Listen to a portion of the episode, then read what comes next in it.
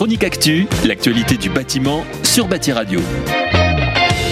Avec notre partenaire TBC Conseiller Innovation, nous démarrons une série de billets sur des thématiques réglementaires et nous avons choisi de vous proposer un point sur le plan de relance. Alors voté en fin d'année dans le cadre de la loi de finances 2021, ce plan dégage 22 milliards d'euros de crédits dont 10 milliards, soit un peu moins de la moitié, est consacré au secteur du bâtiment et du logement.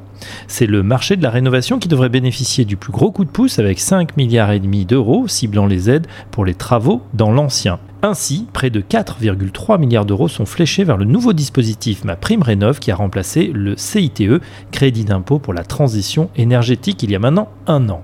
A noter que le plan de relance prévoit de permettre aux ménages les plus aisés de bénéficier du dispositif, et ce jusqu'à fin 2022, ce qui n'était pas le cas jusqu'à présent.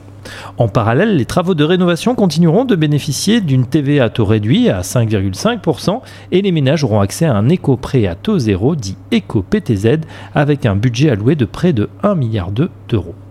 Le second volet du plan de relance pour le bâtiment concerne le développement de l'offre de logement avec 2,4 milliards d'euros d'aide au travers la prolongation de trois dispositifs emblématiques le prêt à taux zéro prorogé jusqu'à fin 2022, le dispositif Pinel d'investissement locatif privé, prorogé jusqu'à fin 2024. Enfin, le dispositif de Normandie ancien, prorogé jusqu'en 2022.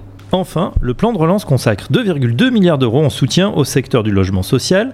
Environ 1 milliard sera consacré à l'exonération d'impôts sur les sociétés et environ 1 milliard d'euros au taux réduit de TVA. Rendez-vous le mois prochain pour un nouveau billet réglementaire consacré cette fois à la réglementation qui va succéder à la RT 2012, la RE 2020.